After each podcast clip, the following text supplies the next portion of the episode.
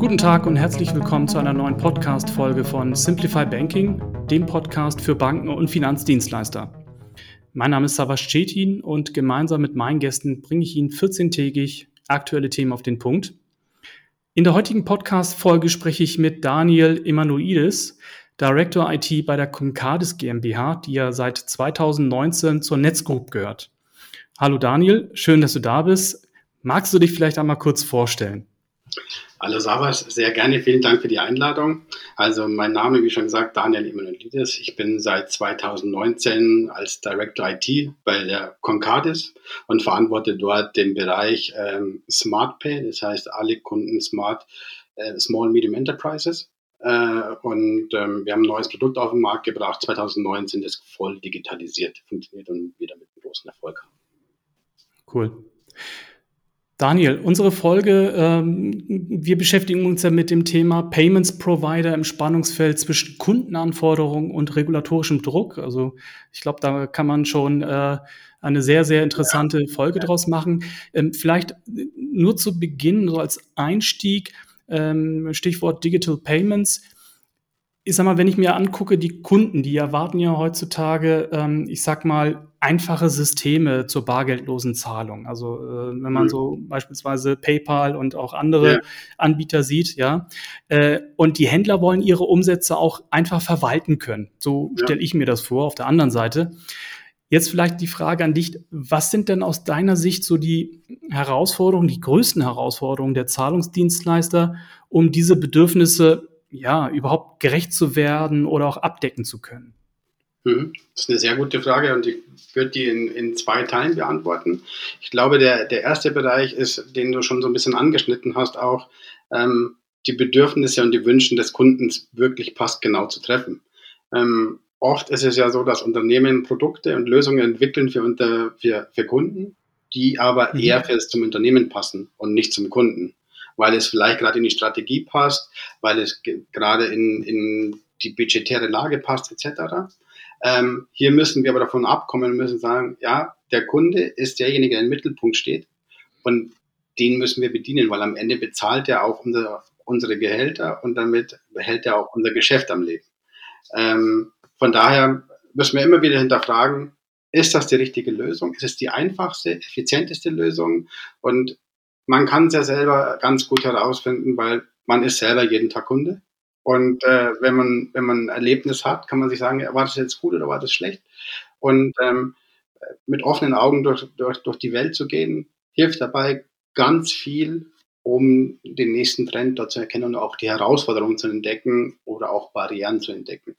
Der zweite Teiler, den ich anschließen würde, wäre, wir müssen dringend diesen ganzen Digitalisierungsstau aufarbeiten es ist ganz viel, muss digitalisiert werden. Wir müssen digitale Lösungen schaffen. Wir müssen weg von Papier kommen und hin, dass man heutzutage, wenn ich meinen 18-jährigen Sohn anschaue, kann ich mir nicht vorstellen, dass der irgendwo nochmal ein Formular unterschreiben möchte, wenn er auf sein Handy irgendwo einen Knopf drückt und sagt, okay, damit ist es getan.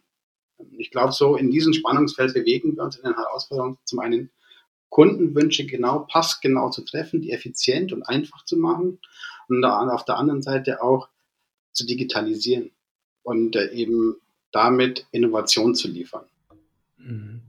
Welche, welche Kundenanforderungen von dem würdest du da ganz oben auf der Agenda sehen? Und, und vielleicht nochmal ergänzend, äh, vielleicht auch dazu, weil das würde mich jetzt auch interessieren, ähm, so die Anforderung vor Corona oder und auch während Corona? Hat sich da auch was geändert? Sorry für diese zwei Fragen jetzt mal zusammengepackt, das fällt mir so gerade. das ist ja total wichtig, ist ja auch ja. gerade sehr, sehr aktuell. Also mhm. ähm, die ganz oben stehen bei uns auf der, auf der Liste, was wir vom, von den Kunden und von Marktstudien hören, ist, die Kunden wünschen sich Einfachheit. Also der Händler möchte ein System haben, wo er nicht 20 Knöpfe drücken muss, sondern das soll Plug and Play sein. Er möchte ein Gerät geliefert bekommen, das sofort funktioniert, so wie man es von Apple äh, kennt, ähm, einstecken und es ist alles miteinander kompatibel und es funktioniert und er kann sich sicher sein, dass die Transaktionen, die ihm dann angezeigt werden in seinem Portal, in der digitalen Lösung, auch diejenigen sind, die er dann ausbezahlt bekommt.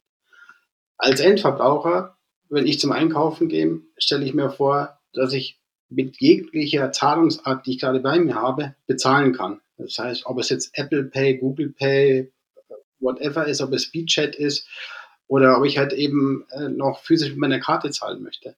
Ähm, und ähm, in, diesem, in diesem Bereich sind die meisten Anfragen, die, die uns erreichen von Kunden, aber natürlich auch, ähm, da kommen vielleicht mal später nochmal auch mit, mit drauf, so das ganze Thema Beyond Payment. was, was passiert eigentlich, wenn der Zahlungsvorgang abgeschlossen ist? Wie kann denn ein Payment Provider da noch helfen? Und äh, vielleicht nochmal die Frage wegen Corona. Äh, hast, du, Corona, hast, du, da was gemerkt? Ja. ja. absolut. Also mit Corona hat man schon sehr stark gemerkt, wenn man sich den deutschen Markt ansieht, ist es ja tendenziell so, dass Deutschland sehr bargeldlastig ist und ähm, man am liebsten mit gar Bargeld bezahlt. Ähm, in der Corona-Krise hat man schon gemerkt, dass das ähm, bargeldlose Bezahlen ähm, seine Vorteile bietet, vor allen Dingen für Online-Shopping, Restaurants, die dann Lieferdienste angeb angeboten haben, mussten sich ja dann diese Herausforderung stellen. Ähm, wir haben dann natürlich davon auch profitiert, wie auch unsere Mitbewerber, weil wir natürlich sehr viele Verträge abschließen konnten. Ähm, man merkt schon eine höhere Akzeptanz nach Corona äh, für Payment-Leistungen oder bargeldloses Bezahlen. Aber man ist noch lange nicht da im europäischen Vergleich, wenn man zum Beispiel sich die Scandics anschaut, die Nordics oder andere Länder, wo, wo das ganz normal ist, ist es bei uns. Ähm, man sieht auch wieder so einen kleinen Drop jetzt nach der Corona, wo alles wieder öffnet, dass es so ein bisschen schleppender geht. Aber im Großen und Ganzen hat die Corona-Krise auch dazu beigetragen, dass der Digitalisierungsschub schneller gehen muss. Ja, das ist, ja, das ist ein guter Punkt, weil ähm, wir haben ja auch, äh, auch vor Corona schon überlegt, ja, mein Gott, äh, ich meine, man kann auch vieles per Videocall machen, man muss auch nicht mehr irgendwie physisch äh, äh, da sein. Und äh, leider musste erst so eine Corona-Krise kommen, damit man äh, dann wirklich alle umschwenken. Ne? Also ja. so, ähm, es gab viele Banken natürlich auch und auch andere Häuser, die äh, Videocalls äh, oder Sessions genutzt haben, aber so richtig durchgesetzt hatte das nicht. Jetzt durch Corona macht jeder mit, es geht ging ja. auch vorher schon. Und das ja. gleiche auch mit den, mit den Bargeldzahlungen. Das fand ich interessant, weil ich habe selber immer so mal so Notgroschen dabei für den Fall, ja. dass es dann Händler gibt, die jetzt keine, äh, äh, ähm, weiß ich nicht, beim Bäcker oder so, ne, mit Karte war, ging gar nicht. Und äh, naja, seit Corona. Mittlerweile möglich ist. Äh, mittlerweile möglich. Ja, bezahlen, ja. ja, genau. Und, ja. und das, jetzt äh, habe ich auch kein schlechtes Gewissen, Daniel, wenn ich mal ja. meine, meine zwei, äh, äh, zwei Brötchen ja, mit der Karte bezahle. Das ist jetzt total normal. Und da guckt auch keiner dich blöd an, wenn du solche kleinen Beträge auch zahlst. Insofern, ähm, ich sag mal, Corona ist definitiv schlecht, aber wenn man so positive Aspekte nimmt, dann äh, denke ich, ist auch ein Umdenken äh, jetzt äh, erfolgt. Absolut, ja. stimme dazu. Ja. ja, genau. Auch mit dieser Meetingstruktur, was du gerade kurz angeschnitten hast. Wir, wir haben viele, äh, viele Veranstaltungen, wo viele Leute früher zusammengekommen sind, physisch, teilweise 150 Leute. Es läuft heute komplett online, jeder an seinem PC und es ist auch gut für die Umwelt. So. Ja, ja definitiv, ja. definitiv. Daniel, ähm, vielleicht mal ein unschönes Thema, Wirecard. Äh, ich glaube, das ist ja ein Thema, das äh, ist mittlerweile in aller Munde und ähm, das kennt jeder. Es ist teilweise so, so Dinge passiert, wo man sagt, das kann nicht wahr sein. Mhm. Ähm, jetzt ist es leider, oder jetzt ist es so, dass die Aufsicht auch gerade bei Zahlungsdienstleistern klar genauer hinschaut. Ja. Und ähm, jetzt die Frage vielleicht an dich. Was sind deiner Meinung nach auch so die Herausforderungen, gerade so im regulatorischen Umfeld? Magst du da vielleicht nochmal was dazu sagen?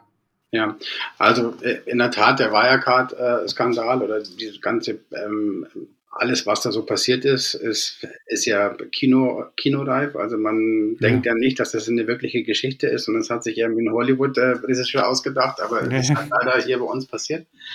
Ähm, sowas darf sich nicht wiederholen. Und dafür befürworte ich auf jeden Fall, dass äh, eine BaFin eine Regulatorik da sein muss und sich die Sachen ansieht und sagt, ja, das geht alles mit rechten Dingen zu, weil wir müssen natürlich auch Vertrauen schaffen. Wir müssen auch den Leuten sagen, ja, das, was wir tun, ähm, das machen wir nach bestem Gewissen und sind ehrlich zu euch und, äh, und verstecken dort nichts. Ähm, und ähm, ich glaube, die Herausforderung dazwischen liegt, diese, dieses Spannungsfeld eben zu finden, so dass man die Digitalisierung nicht blockiert, mhm. aber auch nicht die, die Regulatorik komplett außen vor lässt, sondern man muss sich mit der BaFin an den Tisch setzen und sagen, ja, wir wollen das, Ähm, aber wir haben natürlich auch Kundenbedürfnisse, wir müssen auch Geld verdienen und können nicht nur Regulatorik machen. Und man muss diese beiden Sachen zusammenbringen und sagen, ja, damit erfüllt, äh, erfüllen wir alle regulatorischen Anforderungen, die die BaFin gerne haben möchte. Die können auch jederzeit kommen und sich das anschauen. Das finde ich auch gut, wenn die unangekündigt kommen, weil nur so sind wir auch aufgefordert, unsere Prozesse sauber zu halten und richtig zu machen. Ähm, auf der anderen Seite muss die BaFin aber auch verstehen, dass wir ein Geschäft zu führen haben und zu sagen, ja, da gibt es Kunden draußen, die verlassen sich auf uns, die möchten, wie der kleine Bäcker, den wir vorhatten, ähm, der seine Brötchen verkauft, fünf, vier Uhr morgens aufsteht und alles vorbereitet und, und, und, selber backt, dann möchte er halt dann eben auch sein Geld dafür haben. Und dafür müssen wir ihm die Mittel zur Verfügung stellen und eine einfache digitali äh, digitalisierte Lösung äh, parat haben. Und dort müssen wir im Gespräch bleiben und einen Konsens finden. Ja, ansonsten gerade mit diesen regulatorischen Themen, äh, das habe ich ja in, in, in diversen äh, Folgen auch schon gehabt. Also Regulatorik muss sein. Auf der anderen Seite bin ich bei dir, äh, hast du zu viel davon, dann ja. haben die Dienstleister, die Banken nichts davon und auf der anderen Seite hm, kannst du dem Kunden auch keinen Mehrwert weitergeben. Ja. Äh, und da muss man das äh, gut ausbalancieren und äh, nee, da hast du recht. Also da bin ich, bin ich völlig bei dir. ja. ja. Ähm, jetzt bin ich natürlich neugierig, Daniel. Jetzt habe ich dich äh, schon mal an der Strippe und äh, jetzt würde ich natürlich gerne mal wissen wollen von dir, was so deine Einschätzung ist, ähm, ähm, was so in den nächsten Jahren vielleicht auf uns zukommt. Also was, was, was können wir erwarten äh, hinsichtlich der Megatrends und und ähm, kannst du dann vielleicht auch noch mal hm, sagen, welche Rollen, äh, welche Rolle zum Beispiel eine KI äh, spielen könnte in dem Ganzen? Also, äh, ja, sehr gerne. Das ist auch eine sehr super spannende Frage, über die könnten wir wahrscheinlich stundenlang sprechen. ähm, ähm, ich habe letztens einen Bericht darüber gesehen und der, der, ging wieder mal über Aldi. Aldi hat es ja auch damals geschafft, als erster Corona-Test anzubieten, bevor es die Bundesregierung konnte. Ja, stimmt. Und jetzt äh, ist es auch wieder Aldi, der einen digitalen Einkaufswagen ins Leben gerufen hat, der komplett ohne Kasse funktioniert. Das heißt, ich lege dort äh, Waren in meinen Warenkorb rein ähm, es wird gescannt durch 3D-Scanner. Also nicht mehr, wo ich den irgendwo davor einlege, ich muss es nur einfach reinlegen. Der Wagen erkennt es, was ich reingelegt habe, erkennt es auch, wenn ich wieder etwas rausgenommen habe. Und äh, ich habe ein Display auf dem Wagen, dort erscheint eine Summe, was ich eingekauft habe. Ich verlasse einfach, nachdem ich mich einmal eingeloggt habe, das kann zum Beispiel, da kommt die KI ins Spiel. Das kann zum Beispiel passieren über einen Iris-Scan. Das kann passieren, dass ich mich per Fingerabdruck einmal identifiziert habe, wie auch immer, und dann meine Bankdaten hinterlegt habe. Ich gehe in den Laden rein, ähm, kaufe meine Sachen ein und gehe raus und dann ist damit alles bezahlt. Ähm, ich glaube, sowas werden wir in bestimmten Bereichen, wo es möglich ist, sehen. Sowas kann man, kann man in, in, in Restaurants zum Beispiel anwenden, wenn man, wenn man bestellt, dass man eben ein Tablet auf den Tisch hat und dort für den Tablet direkt bestellt dann auch direkt auf den Tablet bezahlen kann, um so eben den, äh, den Angestellten dort eben die Zeit zu geben für das wirklich Notwendige und zu sagen, ja, ich kann mich mit den Kunden beschäftigen, kann seine Fragen beantworten, wenn der irgendwas hat, um sich nicht mit Bezahlprozessen aufzuhalten. Und sagen, ja, der eine möchte dann Bargeld bezahlen, der andere möchte getrennt zahlen, der eine möchte so machen, das kann ich alles auf dem Tablet dann machen. Sagt, okay, vielleicht keine Bargeldzahlung, aber ähm, alles, alles digitalisiert und ähm, belegsicher. Und wir müssen auch kein Papier mehr ausdrucken. Wir schicken einfach per E-Mail einen Beleg und äh, es schont auch wieder die Umwelt und es ist, äh, also ich glaube, dass es in die Richtung geht. PayPal macht es uns ja so ein bisschen vor und auch wie man heute schon KI einsetzen kann, dass einem immer die richtige Zahlungsart angeboten wird, sei es nach Kaufverhalten bekomme ich eine kostenlose Finanzierung angeboten oder eine kostenlose Finanzierung über eine Partnerbank oder ich kann eben nur per EC-Karte zahlen oder nur per Kreditkarte, aber so wissen sie halt durch die bestimmten Algorithmen immer ganz genau, ähm, was für den Kunden am besten passt. Und da sind wir auch wieder bei dem Thema vom Anfang, also passgenaue Lösungen zu generieren für den Kunden, wo der Kunde auch einen Mehrwert dadurch hat und nicht, nicht bedrängt wird und sagt, ja, okay, das muss ich jetzt machen, dass es einen Mehrwert bietet und der Kunde es auch gerne macht. Ja. Ja, da spielt aber auch, äh, da muss man, glaube ich, auch, also äh, aufpassen, gerade so mit, mit äh, PayPal ist ein gutes Stichwort. Man hat sich ja mal ganz am Anfang, äh, als Pay direkt äh, rauskam, ja. ähm, hat man sich auch die Frage gestellt, warum PayPal äh, auf und davon war. Ähm, Und man muss fairerweise auch sagen, PayPal hat ja auch den äh, äh, Vorteil gehabt, ähm, ich hoffe, ich sage das jetzt nichts Falsches, aber äh, PayPal hat ja den Vorteil gehabt, dass die jetzt nicht diesen regulatorischen äh, Themen auf dem Tisch hatten, ne? wie, wie die Banken oder auch anderen Dienstleister. Das heißt, die konnten sich lange Zeit auch auf solche innovativen äh, Ideen fokussieren. Ja? Und da muss man echt aufpassen, dass der Gesetzgeber jetzt äh, die, die jetzt auch solche innovativen Ideen schaffen kann, nicht äh, bombardiert mit, mit, mit regulatorischen Themen. Äh, also ein bisschen äh, Spielraum braucht man und, und, und wenn Regulatorik, dann bitte für alle gleich. Ne? Ähm, ja, absolut. Ja. Das ist ja. schon natürlich schon auch dadurch einen Wettbewerbsvorteil generieren kann. Und ja. da muss man in, in, der Tat aufpassen. Das ist auch die Sache, wo man sagt, okay, man muss sich mit allen zusammensetzen in der Regulatorik und sagen, die richtige Lösung zu finden. Aber äh, eine, eine große Sparkassenkonzern, eine Bankenkonzern hat auch die Möglichkeit, einen Spin abzubilden und zu sagen, okay, ich, ich gebe das aus meinem Bankenwesen raus und lasse dort eben im Accelerator eben äh, eine schnelle Lösung generieren, um eben dort innovativer zu sein und eben ganzen Gremium zu umgehen. Ja, genau. Ja, aber wenn, wenn man es nicht tut, dann äh, zeigt PayPal, ne, äh, dass man sie auch nicht mehr einholen kann, egal mit welcher ja, Initiative. Absolut. Ja. Ja. Ähm, Daniel, wir haben bei uns in der, in der Firma beschäftigt, beschäftigt sich unsere Payments-Abteilung auch äh, mit dem Bereich digitale Währung, äh, zum Beispiel der digitale Euro. Finde ich hochgradig interessant. Ähm, inwieweit spielt das für dich oder für euch äh, eine, eine Rolle, das Thema? Also digitale Währung ist ja schon, schon lange in, in ja. aller Munde und ähm, damals vor zehn Jahren oder wie auch ungefähr zehn Jahren kamen ja erstmals die Bitcoins auf und ähm, ich finde es auch ein sehr, sehr spannendes Thema. Ähm, ich glaube auch nicht, dass es halt ähm, jedermanns Sache ist oder halt auch äh, alltagstauglich ist, weil wenn ich mir vorstelle, diese Währung ist aktuell noch viel zu volatil, als wenn ich das als Zahlungsmittel einsetzen könnte. Wenn ich mir jetzt eine Pizza bestelle, dann muss ich immer den Kurs checken, was hat denn die Pizza für einen Wert gehabt. Wenn der Wert von meinem Bitcoin oder digitalen Euro gefallen ist, dann zahle ich ja effektiv für eine Pizza zum Beispiel 5 Euro oder 35 Euro. Also ich möchte schon wissen, wie viel Gegenwert es hat. Also aktuell sind die noch nicht an dem äh, Punkt angekommen, um eine, einen Euro zu digitalisieren, wo man sagt, okay, der verläuft ganz normal den Gesetzgegebenheiten wie die normale Währung auch.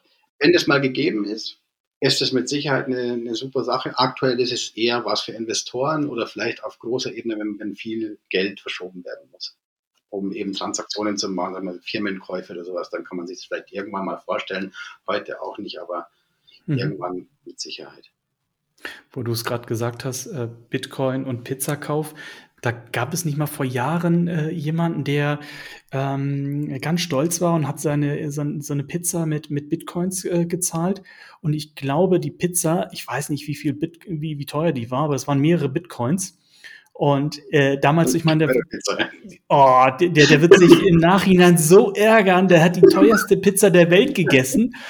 Und äh, das ist das Erste, woran ich immer denke, ob der, ob der noch schlaf, also ob der noch schlafen kann im Nachhinein. Aber okay, komm, das ist ein anderes ja. Thema. Bitcoin ähm, äh, äh, finde ich aber auf jeden Fall sehr spannend. Ja. ja. Ähm, Daniel, vielleicht auch mal so abschließend. Ähm, die Frage auch ähm, so ein bisschen auch der Ausblick in die Entwicklung des Payments-Marktes. Äh, äh ähm, magst du hier vielleicht auch äh, mir auch oder den Zuhörern einen Ausblick geben, was aus deiner Sicht in Deutschland oder Europa beziehungsweise weltweit noch so äh, auf uns zukommen könnte? Also sehr gerne, ja. Also in, in Deutschland ist die größte Herausforderung, was da auf zukommen muss. Und da sind wir als Zahlungsanbieter in der Pflicht, eben Vertrauen herzustellen, dass es eben eine größere Akzeptanz ähm, für bargeldloses Bezahlen gibt. Meine, es hat viele, viele Vorteile. Man schaut sich nur mal an, wie viele Geldwäscheaktionen es gibt in Deutschland. Die sind äh, zu 99,9 Prozent mit Bargeld betrieben.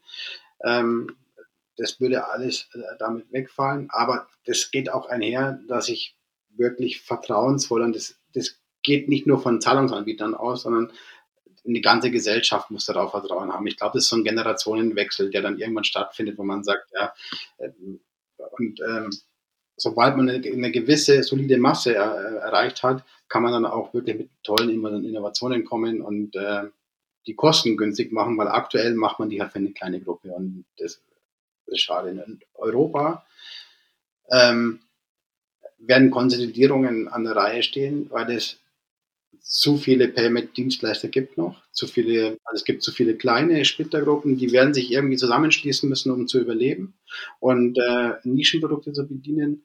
Und ähm, dort ist es natürlich schon so, dass man mit einer einheitlichen Währung ja auch jetzt ähm, überall das gleiche Produkt anbieten kann, nicht mehr umrechnen. Und dann kommt irgendwann mal genau das, was wir vorhatten, vielleicht auch eine digitale Währung dazu, dass man sagen kann, ja, ich kann über die Grenzen hinweg in ein paar Jahren mit einer digitalen Währung bezahlen, die dann eine Volatilität verloren hat und festgesetzt ist, sodass ich dann eben auch weiß, was ich für die besagte Pizza bezahle. Ja, ja, super. Nee, spannend. Daniel, ja, vielen Dank. Ähm, fand ich sehr spannend. Und äh, eine Sache hast du bei mir auch vor dem Podcast auch schon erreicht. Immer wenn ich äh, mit meiner Karte an so einem ähm, Terminal bezahlt habe, und da habe ich immer drauf geachtet, äh, welcher Anbieter das war. Und wenn da. Karte stand, musste ich immer an dich denken. Und ich hoffe, dass die Zuhörer, wenn sie das nächste Mal, ne, wenn sie nächste Mal zahlen und Concardis draufsteht, dann äh, verbinden sie das hoffentlich mit dem Interview heute. Und insofern ähm, äh, danke für den äh, bleibenden Eindruck, äh, Daniel, und auch Sehr für deine gerne. Zeit. Sehr gerne, vielen und, Dank für die Einladung. Super. Danke. Ja, das war die Folge Simplify Banking. Äh, auf Wiederhören und ich würde mich äh, wirklich freuen, wenn Sie in 14 Tagen wieder reinhören. Bis zum nächsten Mal.